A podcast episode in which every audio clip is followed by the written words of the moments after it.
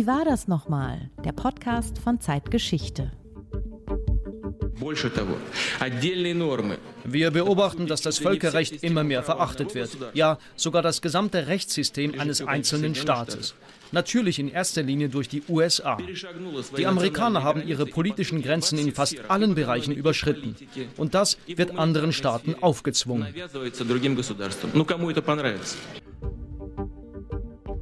Das war Wladimir Putin. Ich dachte, wir sprechen heute über die Antike.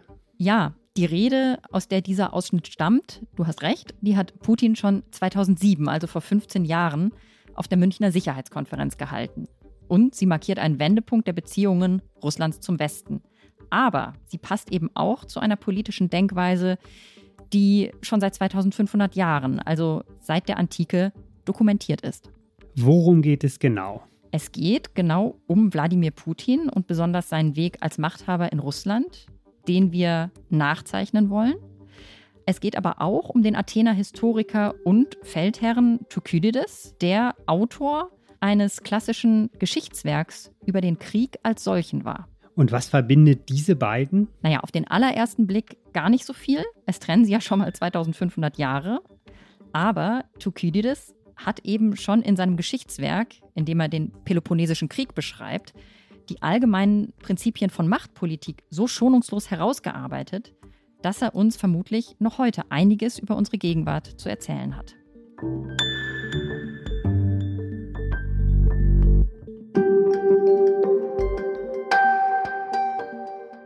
Das ist Wie war das nochmal? Der Podcast von Zeitgeschichte. Mit Judith Scholter, Redakteurin von Zeitgeschichte. Und Markus Flor, Redakteur von Zeitgeschichte. Unser aktuelles Heft von Zeitgeschichte beschäftigt sich mit den alten Griechen, von Mykene bis Kleopatra, also mit der Zeit der Antike vor 2500 Jahren. Das scheint im ersten Moment weit weg zu sein, aber eben nur im ersten Moment. Im zweiten Moment entdecken wir dagegen Dinge in der scheinbar so fernen Geschichte, die das Geschehen von heute und von damals zueinander bringen und uns vieles sehr viel näher rücken lassen, als uns vielleicht lieb ist. Dieses Mal machen wir eine Doppelfolge über Großmächte. Im ersten Teil geht es um die antike Großmacht Athen, die eine kleine Insel im Mittelmeer überfällt, die Insel Melos. Und im zweiten Teil geht es um Russland, eine Großmacht unserer Gegenwart, die auch ein kleineres Land, nämlich die Ukraine, gerade überfallen hat. Und wir fragen uns, wie diese Dinge vielleicht vor einem verbindenden Hintergrund zu äh, betrachten sind, ob es Analogien gibt, ob es Zusammenhänge gibt. Im zweiten Teil wirst du, Judith, zusammen mit unserem Chefredakteur Frank Werner, Michael Thumann interviewen, den langjährigen Russland-Korrespondenten der Zeit. Und im ersten Teil kümmern wir uns jetzt aber um die Antike, um Athen und Melos. Melos war ein kleiner Stadtstaat, eine Insel mitten im Mittelmeer in den südlichen Kykladen. Und wir müssen zurück in das Jahr 417 vor Christus, also ins fünfte Jahrhundert. Damals haben die Athener den Meliern gedroht, und das klingt bekannt aus unserer Gegenwart, weil sie angeblich die Großmacht um ihre eigene Sicherheit fürchtete. Also sie fühlten sich von einer kleinen Insel im Mittelmeer bedroht. Dahin gehen wir jetzt heute zurück, eine Reise durch die Jahrtausende und wollen eben diesen Blick ins antike Griechenland verbinden mit der Frage, was die Geschichte uns eventuell über unsere Gegenwart erklärt. Genau. Wir beginnen mit diesem Blick in die Antike und da mit der Episode des Werks von Thukydides, in der er den Konflikt zwischen Athen und Melos schildert. Sie ist berühmt geworden und sie wurde über die Jahrtausende bis heute immer wieder hervorgeholt und bekannt geworden ist sie eben unter dem Namen der Melia-Dialog. Ob und was uns dieser antike Text über den aktuellen Krieg in Europa erzählt und was er uns natürlich auch über die Antike erzählt, darüber sprechen wir mit dem Althistoriker Christian Wendt, der uns das Drama näher erläutert. Und wir hören Passagen des Werkes in einer Hörspielfassung des Hessischen Rundfunks. Ja, zurück ans Mittelmeer, also 5. Jahrhundert vor Christus. Der Konflikt zwischen Athen und Melos gehört in den größeren Zusammenhang, du hattest es schon erwähnt, des Peloponnesischen Krieges, nachdem Thukydides auch sein großes Werk, sein historisches Werk benannte. Dieser Krieg tobte zwischen 431 und 404 vor Christus. Aber noch mal ein bisschen genauer. Erste Frage: Wer kämpfte da eigentlich gegen wen? Also das waren zwei Großmachtblöcke, die sich dagegen überstanden. Das kann man schon so sagen. Auf der einen Seite Sparta, das den sogenannten Peloponnesischen Bund anführte, in dem ja wichtige griechische Stadtstaaten des Festlandes vereint waren. Auf der anderen Seite stand der Attische Seebund unter der Führung Athens. Und ja, Seebund deutet das schon an. Athen war eben die größte Flottenmacht und vereinte also auch diese Inselwelt unter seiner Führung. Und diese beiden Machtblöcke, die waren also in eine wirklich jahrelange Konfrontation verwickelt. Die kämpften um die Vormacht in der Region, also in Griechenland. Die Konfrontation entzündet sich 431 durch einige kleinere, eher lokale Konflikte und daraus wird aber eben diese, ja, man kann es fast eine Systemkonfrontation nennen. Denn Sparta ist eine Oligarchie, also die Herrschaft einer kleinen Führungsschicht. Und dagegen steht die Demokratie von Athen und seinen Verbündeten, also die Volksherrschaft. Ein langer Konflikt, kein 30-jähriger, aber ein 27-jähriger Krieg bis 404 vor Christus. Und man sagt, dass er die hellenische, also die griechische Welt auf den Kopf gestellt hat. Warum? Also das eine ist sicher die Länge, das hast du gerade schon zu Recht betont, 27 Jahre. Also das ist wirklich eine unglaublich lange Auseinandersetzung und Christian Wendt wird uns das auch später noch erläutern. Eine, die die Gesellschaften wirklich im Kern berührt und bis in die sprachliche Gestaltung und Wahrnehmung der Gegenwart hineinwirkt. Aber es hat natürlich auch politisch ganz entscheidende Folgen. Am Ende wird das aufstrebende und in dieser Zeit ja strahlende Athen gebremst, jäh gebremst. Sparta löst es als vorherrschende Macht für die nächsten Jahrzehnte wieder ab. Und insgesamt äh, kann man schon so sagen, dass auch die Herrschaft der Stadtstaaten insgesamt in eine Krise gerät. Denn fern am Horizont tauchen schon langsam die Makedonier und Alexander der Große auf. Also, äh, Moment, Moment. Ja. Nochmal zurück in den Peloponnesenkrieg, ins Jahr 416. Athen sammelt dem Jahr seine Schiffe, seine Flotte, setzt mit der Flotte zu dieser kleinen Insel Melos über. Die ist neutral, liegt, glaube ich, so 150 Kilometer südlich von Athen im Mittelmeer. Warum fahren die nach Melos mit so einer Flotte, mit so einer großen Militärmacht? 416, genau, das ist das Jahr. Das ist auch interessant, dass du das nochmal erwähnst, denn es ist eigentlich eine Friedenszeit im Rahmen dieses langen Krieges, der sozusagen geprägt ist durch eine Abwechslung immer von diesen kriegerischen Auseinandersetzungen und dann eben auch Friedensperioden. Aber es ist eben ein brüchiger Frieden. Und Athen will das gesamte Ägäische Meer beherrschen. Darauf gründet es seine Macht. Die Athener halten ihre Flotte und eben die Kontrolle über das Meer für die Grundlage ihrer Macht und auch für die Basis ihres Erfolgs im Krieg gegen Sparta. Und du hast es ebenfalls erwähnt, Melos, ursprünglich eine Kolonie oder beziehungsweise eine Gründung Spartas, hat sich bislang neutral verhalten. Das können und wollen die Athener nicht akzeptieren. Sie haben vor, auch diese letzten noch neutralen Inseln in ihren Machtbereich zu integrieren, wollen dadurch auch ein Zeichen nach außen setzen, dass wirklich erstens niemand sich heraushalten kann, dass die Inseln zu ihnen gehören und dass aber auch niemals jemand wieder auf die Idee kommen möge, abzufallen von Athen. Denn das war auch eine Strategie Spartas gewesen, sozusagen Zwietracht zu säen und verschiedene Städte und Gebiete Athen wieder abspenstig zu machen. So etwas soll in Zukunft nicht mehr vorkommen. Die Flotte geht dann also auf Melos an Land. Und was machen die Athener dann da? Greifen die gleich an? Naja, also erstmal landen die natürlich mit einer riesigen Übermacht an Schiffen und Soldaten. Und sie fordern von den Meliern, sich zu unterwerfen. Die weigern sich aber. Die wollen nicht einfach kampflos nachgeben.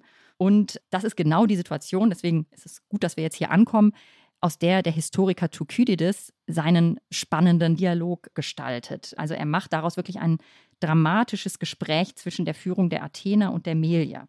Das ist dieser angesprochene Melier-Dialog, der zu den Klassikern der Geschichtsschreibung gehört. Der Text ist gar nicht so lang, vielfach übersetzt und trotz seiner 2500 Jahre ein atemberaubender Text. Dem Thukydides gelingt es nämlich, die Spannung dieses Moments und die schon drohende Gewalt wirklich fassbar zu machen. Wir hören einen Ausschnitt aus der von dir schon angekündigten Hörspielfassung des Hessischen Rundfunks aus dem Jahr 2009, um einen Eindruck von diesem Text zu bekommen. Es ist ein Dialog. Die Athener sprechen, die Belia sprechen und jetzt sprechen zuerst die Athener. Nun gut, wir wollen unsererseits nicht mit schönen Redensarten, etwa dass wir als Sieger über die Perser gerechterweise die Herrschaft ausüben, oder dass wir wegen erlittenen Unrechts jetzt gegen euch vorgehen, euch eine lange Rede vorsetzen, die doch keinen Glauben findet. erwarten aber auch von euch, dass ihr euch nicht einbildet, ihr könntet uns mit der Bemerkung Eindruck machen, ihr wäret nur als Abkömmlinge Spartas nicht mit uns in den Krieg gezogen, oder ihr hättet uns nichts zuleide getan, sondern was nach unser beider Überzeugung tatsächlich möglich ist, sucht zu erreichen. Denn ihr wisst so gut wie wir, dass in menschlichen Beziehungen Recht nur gilt bei Gleichheit der Kräfte, dass aber die Überlegenen das Mögliche durchsetzen und die Schwachen sich fügen. Ja, das ist eine zentrale Stelle des Melia-Dialogs. Die Athener fordern von den Meliern sozusagen wirklich alles, was sie haben, in die Waagschale zu werfen in diesem Gespräch, weil sie aber selber in der Lage sind, das Recht zu setzen. So kann man es vielleicht sagen. Also wer im Recht ist, das bestimmt am Ende der Überlegene, in Klammern auch der mit Waffengewalt Überlegene. Die Schwächeren haben sich zu fügen. Und für die Melia im Umkehrschluss bedeutet das, dass sie sich eben nicht auf ein allgemeines, abstraktes Recht berufen können, das irgendwie auch für sie gelte und dem sich auch die Athener zu fügen hätten, sondern dass sie mehr oder weniger diese, ich habe es gesagt, mit vielen Schiffen und Soldaten angelandete Übermacht Athen überzeugen müssen. Und das mach erst mal. Es ist ja eine schwierige Situation. Was antworten die Melier? Wir glauben aber doch, dass es nützlich ist. Und so müssen wir ja reden, da ihr doch der Verhandlung nicht das Recht, sondern den Nutzen zugrunde legen wollt. Dass es nützlich ist, nicht von dem abzugehen, was für alle gut ist. Dass nämlich jedem, der in Not gerät, Gründe der Billigkeit so erkannt werden, auch wenn er sein Recht nicht bis ins Letzte erweisen kann. Und das ist nicht weniger zu eurem Besten, da euch sonst im Falle einer Niederlage furchtbarer Strafe treffen müsste und ihr für alle anderen ein warnendes Beispiel werden würdet. Die Melier versuchen hier den Athenern klarzumachen, dass Stärke auch nichts Ewiges ist unbedingt. Ne? Dass es durchaus passieren kann, dass sie auch mal in eine Position kommen können, in der es wiederum Stärkere gibt und dass sie nun am besten doch nicht selbst das Exempel statuieren sollten, wie man dann mit ihnen verfahren könnte. Es ist also schon wirklich der Versuch, mit Argumenten zu überzeugen. Es herrscht in diesem Dialog nach meinem Gefühl und auch noch in der Übersetzung und auch nach 2500 Jahren eine eigentümliche, beklemmende Atmosphäre. Vor allem geht es mir so, wenn die Melia sprechen. Man spürt förmlich die Ohnmacht auf der einen Seite und die Rücksichtslosigkeit auf der anderen. Aber wenn man dann genau hinguckt und sich mit jemandem unterhält, der sich so richtig auskennt, Christian Wendt, hast du schon gesagt, wird uns gleich was sagen, dann merkt man auch, vieles entzieht sich einer zu einfachen Deutung, oder? Ganz genau. Thukydides hält sich nämlich in der Bewertung des ganzen Geschehens total zurück. Das überlässt er seinen Lesern und Leserinnen. Deswegen habe ich den Althistoriker und im Thukydides-Experten Christian Wendt von der Ruhr-Universität in Bochum gebeten, uns diesen Dialog ein wenig aufzuschließen und aus seiner Zeit heraus zu erklären. Zuerst habe ich ihn gefragt, was das eigentlich für eine Art von Gespräch ist, das hier stattfindet. Ja, das ist das berühmte Gespräch, das Nietzsche als das furchtbare Gespräch bezeichnet hat, weil es eben so schonungslos äh, abläuft und im Endeffekt von Anfang an in die Irre läuft, sozusagen. Also das Gespräch läuft nun also wie folgt, dass die Argumente der Athener, warum die Melier sich ergeben sollen, immer wieder gekontert werden von den Meliern, die eine Idee nach der anderen anbringen, warum sie nicht sich ergeben müssen und warum es doch für die Athener vorteilhaft sein könnte, sich ruhig zu verhalten und diese Expedition nicht fortzusetzen. Und das wird von den Athenern jedes Mal sozusagen komplett realistisch in Anführungszeichen vernichtet.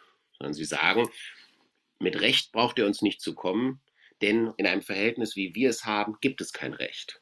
Es existiert nicht. Es ist, als ob die Maus kommen würde und die Katze um Recht bitten würde. Es gibt es nicht in unserem, in unserem Verhältnis. Aber wir wollen euch auch nicht vernichten sondern ihr sollt nur anerkennen, dass ihr quasi die Unterlegenen seid und euch anschließend unterwerfen und dann ist auch alles gut. Die Melier kommen dann an mit der Idee, dass die Götter, das ist, das ist die schlimmste Szene oder die besonderste Szene vielleicht, dass die Götter ja sie strafen könnten. Und da sagen die Athener, die Götter werden uns auf keinen Fall strafen, denn wir verhalten uns wie die Götter. Von den Göttern, wie wir wissen und annehmen, wissen wir, dass sie so weit herrschen, wie sie können. Das machen wir auch. Wir sind wie die Götter. Und so geht es also in verschiedenen Wolten immer wieder um die Frage, sowohl allgemeinerer Natur als auch konkreter Natur, warum die Athener diesen Schritt nicht gehen sollten. Ja, die Rollen sind klar verteilt, aber es ist trotzdem ein echter Schlagabtausch, dieser Dialog.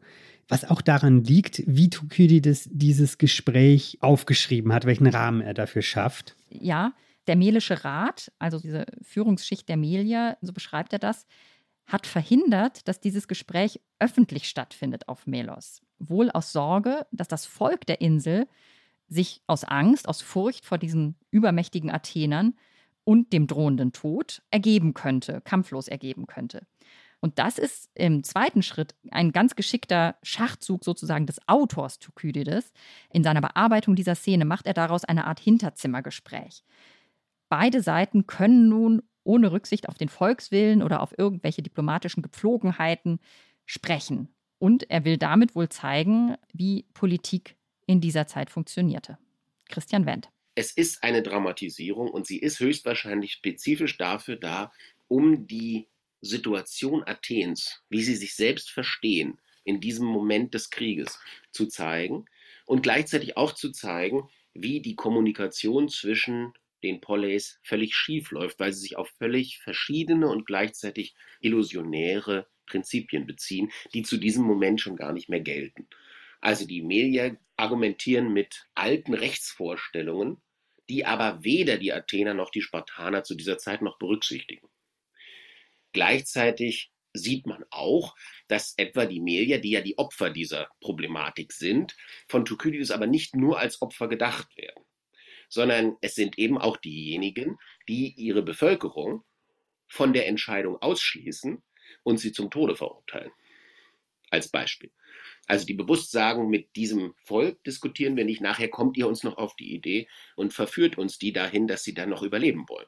Das ist natürlich auch eine besonders perfide Geschichte dahinter. Und die Athener werden auch nicht, die werden in ihrer Hybris, wie wir so hören, Großmachtshybris gezeigt. Das ist so, natürlich. Auch in ihrer völligen Selbstüberschätzung.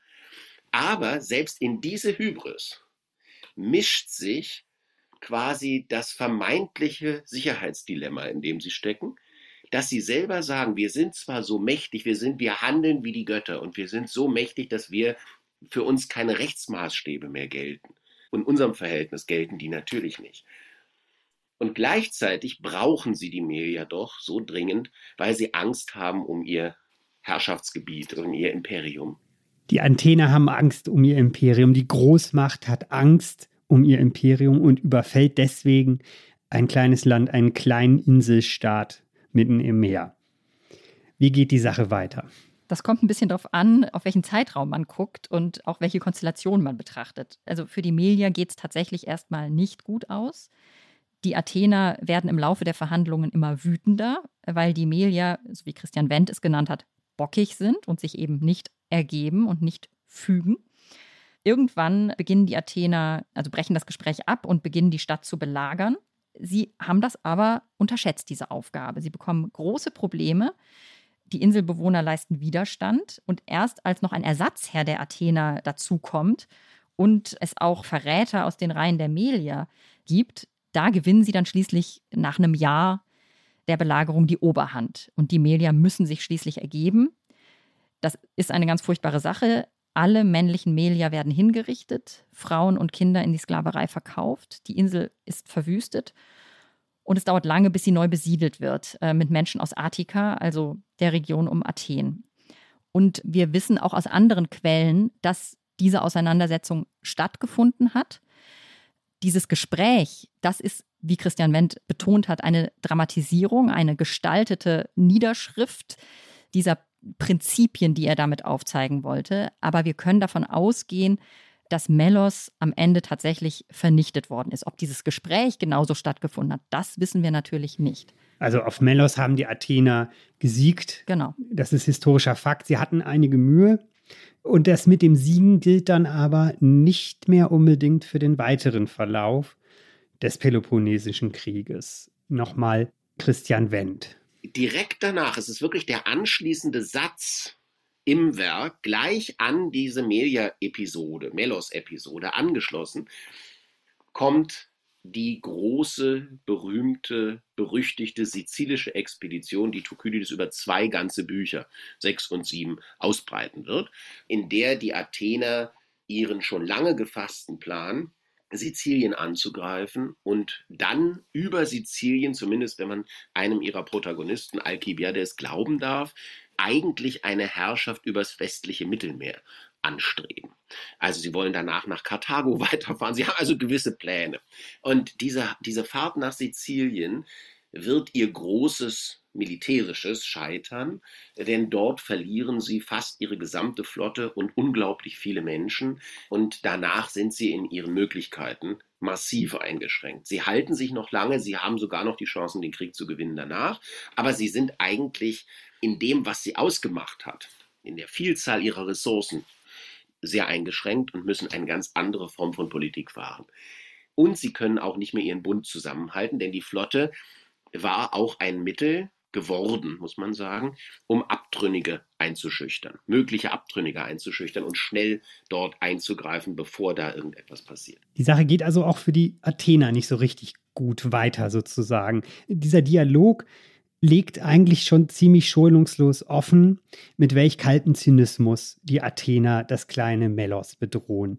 Der Althistoriker Joachim Gerke sieht darin übrigens eine, Zitat, ebenso schlichte wie rüde Variante eines vorweggenommenen Sozialdarwinismus. Zitat Ende. Auf jeden Fall drückt Athen mit dem Recht des Stärkeren die Melier nieder, nach Art einer Großmacht eben. Aber dieser Status und diese Art zu handeln hat auch seine Kehrseite. Auch das folgende Scheitern der Athener auf Sizilien ist lange in der Geschichtsschreibung als quasi typisch oder kennzeichnend für das Handeln einer Großmacht gesehen worden. Athen war schnell dabei, den Bogen zu überspannen. Im selbstgerechten Handeln und grenzenlosen Wachsen war also der Keim des Scheiterns angelegt, so die Interpretation. Aber meinte Thukydides das so? Was sagt unser Experte Christian Wendt? Er sieht es weniger als ein zwangsläufiges Scheitern, also so eine Art moralische Vergeltung für Athens Handeln in Melos, die Athen da in Sizilien ereilt, sondern er betont einen etwas anderen Punkt. Dass es Thukydides sehr stark um die Fehlerhaftigkeit von Entscheidungen geht. Also nicht so sehr um die auch moralisch konnotierte Vergeltung, sondern um die Tatsache, dass eine Macht, die die und die und die Erfolge hat, die und die Möglichkeiten hat, die leise Tendenz hat, ihre eigenen Möglichkeiten sehr stark zu überschätzen. Und dass sie immer weiter in Zwänge und gleichzeitig auch in vermeintliche Potenziale gestellt ist, kann man vielleicht sagen, die ihnen eine wirklich realistische und damit vorsichtigere womöglich Einschätzung der Situation verunmöglichen. Und damit haben wir dann eine fast noch mechanischere Vorstellung, die im Endeffekt zeigt, wenn man so rum argumentiert, selbst diese Athener, die den Keim der Überschätzung und der politischen Fehlanalyse quasi immer in sich tragen, die das die ganze Zeit hören von ihren Rednern, wie großartig sind, wie toll sie sind, dass sie nur eigene Fehler noch machen können, dass ihnen gar nichts mehr passieren kann und so weiter und so weiter. Dass diese Leute irgendwann in eine solche Falle tappen müssen, weil ihr politisches Urteilsvermögen entweder nie bestanden hat oder aber erodiert ist. Auf jeden Fall massive Lücken hat, die sie aber natürlich in ihrem Überlegenheitsgestus nicht wirklich gewärtigen können. Und das ist es dann, was zu diesem, zu diesem Zusammenbruch führt. Nun liegt der Überfall auf Melos und der Angriff auf Sizilien 2500 Jahre zurück. Trotzdem wird der Dialog, der Melia-Dialog des Thukydides immer wieder hervorgezogen, wurde hervorgezogen auch zu verschiedenen Zeiten. Warum ist gerade dieser Text auch in unserer Gegenwart eine Folie für Konfrontation oder kurz für Kriege? Warum kann er das sein? Das hat verschiedene Gründe. Also das Buch wird erstmal von ganz verschiedenen Disziplin, Forschungsdisziplin für sich reklamiert, von der Geschichtswissenschaft natürlich als eines der Geschichtswerke schlechthin, eines der ersten ja auch, aber auch in der Politikwissenschaft ist das Buch ganz wichtig als eines der grundlegenden Werke über das Wesen des Krieges, sozusagen über den Krieg an sich. Und Thukydides selbst schreibt ja, dass es jetzt der größte Krieg, also das größte überhaupt ist, was er vorstellen werde, das größte, was bis dahin passiert ist. Dieser Krieg ist ebenso groß für ihn, weil er in alle Bereiche der Gesellschaft ausgreift, weil er alle Sphären in Bewegung setzt, wie Christian Wendt das genannt hat, eben bis hinein in die Sprache. Thukydides diskutiert sprachliche Veränderungen in einzelnen Gemeinwesen, die durch diesen Krieg geschehen. Es ändert sich also alles durch diesen Krieg. Die ganze Welt ändert sich. Und das interessiert den Geschichtsschreiber.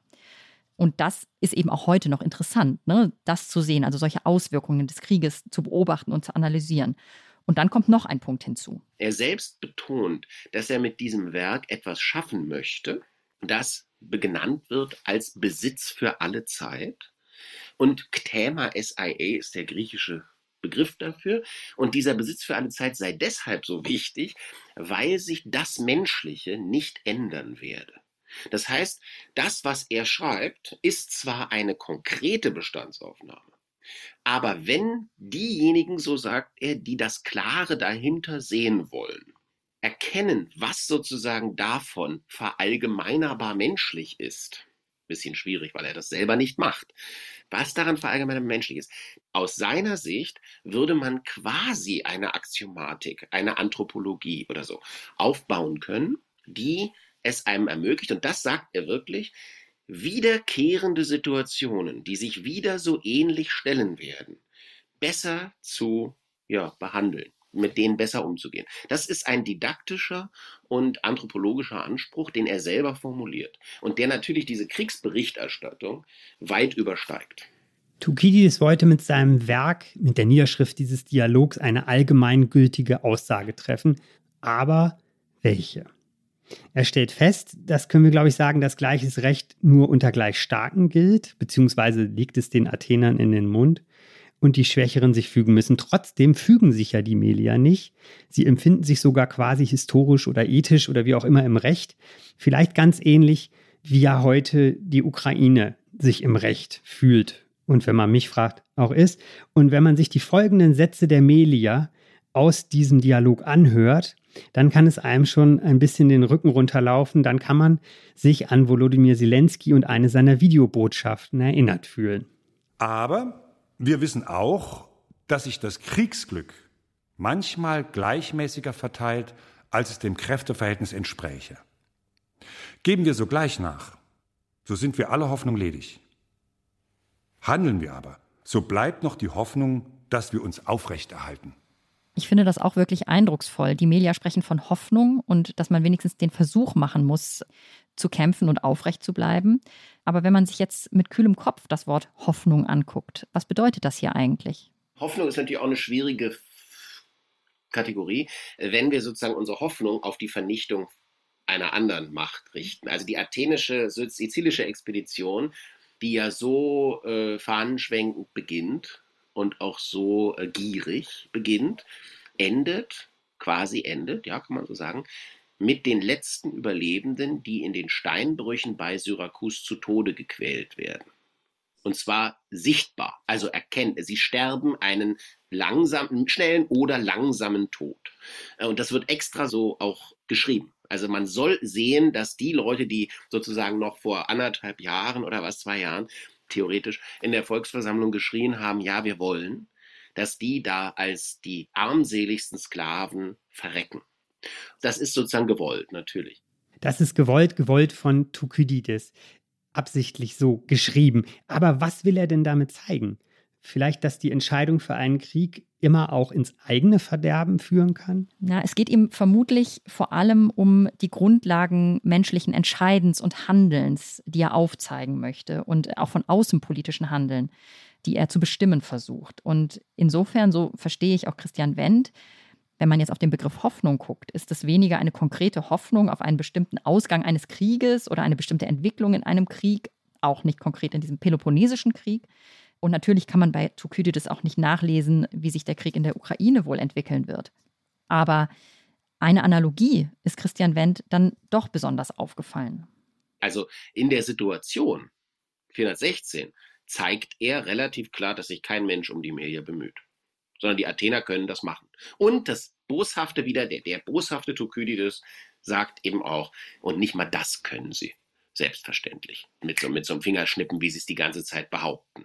Das ist vielleicht die unglaublichste Analogie zur derzeitigen Situation. Dass die gesamte Welt eigentlich denkt, wenn die Russen sich dazu entscheiden, das zu tun, dann machen sie das. Und dann müssen wir mit den schrecklichen Konsequenzen umgehen. Aber nicht einmal das funktioniert.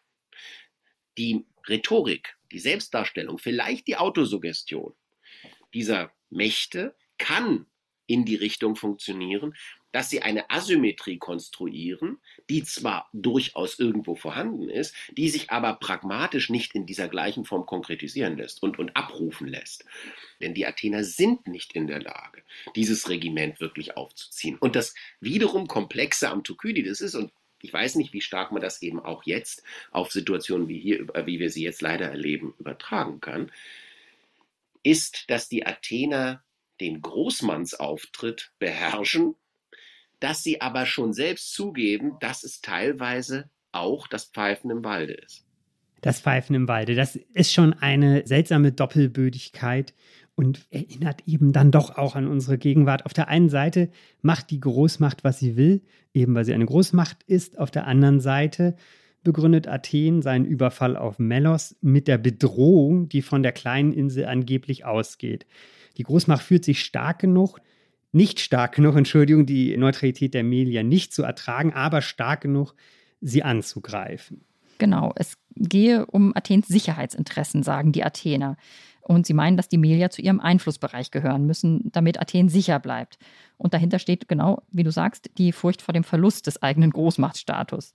Ob der nun tatsächlich bedroht ist oder nicht, steht dabei gar nicht zur Debatte. Werbung Liebe Hörerinnen und Hörer, Sie möchten die aktuelle Ausgabe unseres Magazins Zeitgeschichte einmal unverbindlich testen? Dann lassen Sie sich Ihr persönliches Kennenlernexemplar gratis nach Hause liefern. Jetzt bestellen unter www.zeit.de/slash Geschichte-Podcast.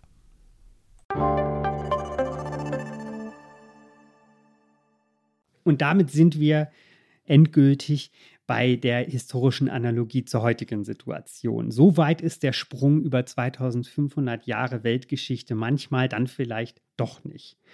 Denn die Ähnlichkeit der Argumentation ist auffällig, wenn wir uns in Erinnerung rufen, welche Argumente Russland vor dem Angriff auf die Ukraine immer wieder bemüht hat. Und dass die Führung eines Reiches wie Russland behauptet, von einem Land wie der Ukraine oder Georgien vorher auch ernsthaft bedroht zu sein, ja, da kann man schon mal in den antiken Dialog gucken und äh, schauen, ob man da einen Schlüssel für findet, warum das so ist. Wie sehr diese Brücke nun trägt aus der Antike in die Gegenwart, darum wollen wir uns auch im zweiten Teil unserer Doppelfolge kümmern. Beim Gespräch von dir, Judith, und unserem Chefredakteur Frank Werner mit Michael Thumann. Da sprecht ihr aber nicht über die Antike. Nee, wir sprechen natürlich über Russland, über Wladimir Putin, über den Überfall auf die Ukraine und über die Entwicklung, die dieses Russland unter Putin genommen hat. Damit sind wir am Ende des ersten Teils unserer Doppelfolge. Und der zweite Teil mit Michael Thumann, in dem es dann um Wladimir Putin und die Ukraine gehen wird, wird am Sonntag veröffentlicht werden, also morgen. Genau. Und wir können nochmal darauf hinweisen, dass Sie Anregungen, Lob und Kritik immer gerne unter zeitgeschichte.zeit.de an uns senden können. Wir freuen uns darüber. Unser aktuelles Heft über die griechische Antike gibt es im Kiosk oder im Zeitshop. Und darin kann man viele Dinge nachlesen, die wir jetzt angesprochen haben, zum Beispiel den Peloponnesischen Krieg, aber eben auch die gesamte griechische Geschichte drumherum. Genau, viel Spaß schon einmal dabei und viel interessante Lektüre wünschen wir Ihnen. Vielen, vielen Dank fürs Zuhören. Schalten Sie sehr gerne morgen wieder ein im nächsten Teil unserer Doppelfolge. Genau, und auf Wiederhören.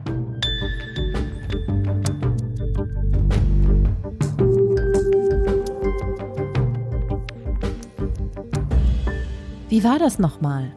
Ist der Podcast von Zeitgeschichte, produziert von Pool Artists.